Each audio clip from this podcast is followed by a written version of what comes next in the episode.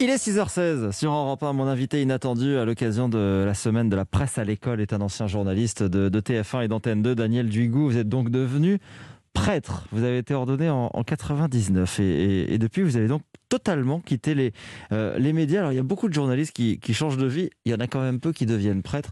Euh, Qu'est-ce qui s'est passé? Qu'est-ce qui euh, a été le déclic pour vous?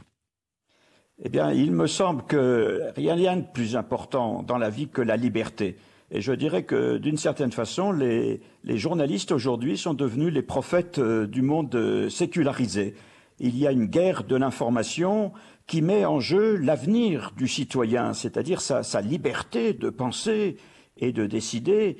Et donc il est absolument important que l'on puisse faire la différence entre le vrai et le faux.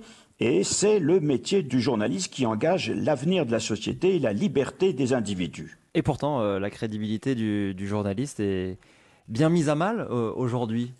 Oui, effectivement, parce qu'on est dans un monde qui a de plus en plus peur et les fake news se nourrissent des peurs, les amplifient même, euh, provoquent des paniques et les paniques, euh, ben, euh, elles sont très dangereuses parce qu'elles empêchent les individus, le citoyen, de penser et d'agir dans la réalité.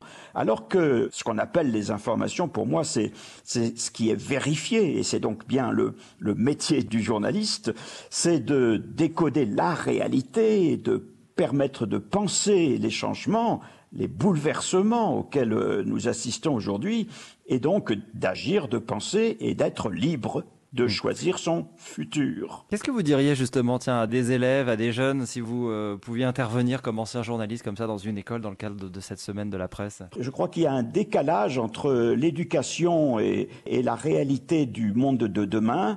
Il faut former les, les, les jeunes au fonctionnement de la presse afin qu'ils connaissent mieux comment l'on fabrique, si j'ose dire, euh, entre guillemets, une information pour mieux faire la différence quand ils seront adultes, entre le vrai et le faux. Il faut absolument qu'il n'y ait pas seulement les, journalistes comme interlocuteurs, mais il faut que les citoyens de demain comprennent à quel point euh, les fake news euh, sont un danger et qu'il leur appartient de faire cette différence entre le vrai et le faux. Et ça, ça passe par une éducation à l'école. Et il faudrait qu'il y ait une éducation à l'information. Vous avez encore ces réflexes de, de, journaliste lorsque vous vous exprimez devant un auditoire, mais cette fois à l'église, dans vos homélies en tant que prêtre, par exemple, vous pouvez évoquer l'actualité, l'information? Absolument. Écoutez, tous les matins, euh, j'écoute Europe.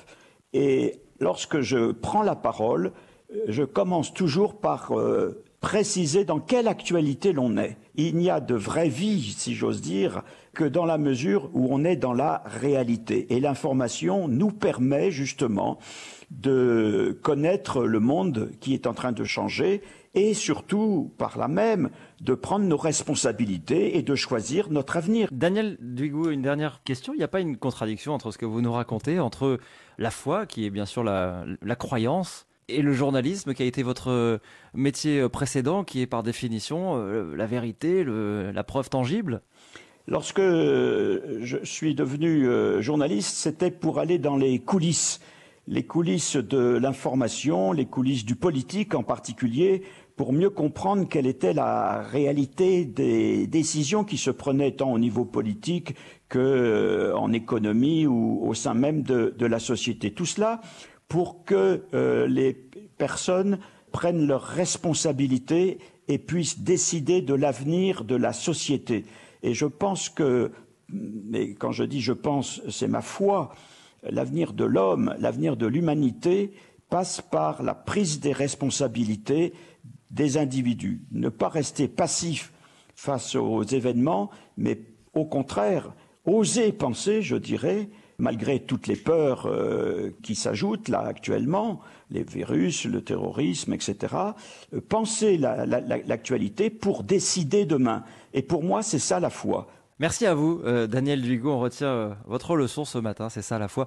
Euh, merci à vous d'avoir été avec nous, l'invité inattendu d'Europe 1 ce matin, Daniel Duigou, prêtre, ancien journaliste que vous avez peut-être vu à l'époque présentant des journaux sur, sur TF1 ou, ou Antenne 2. Très bonne journée à vous. Merci à vous.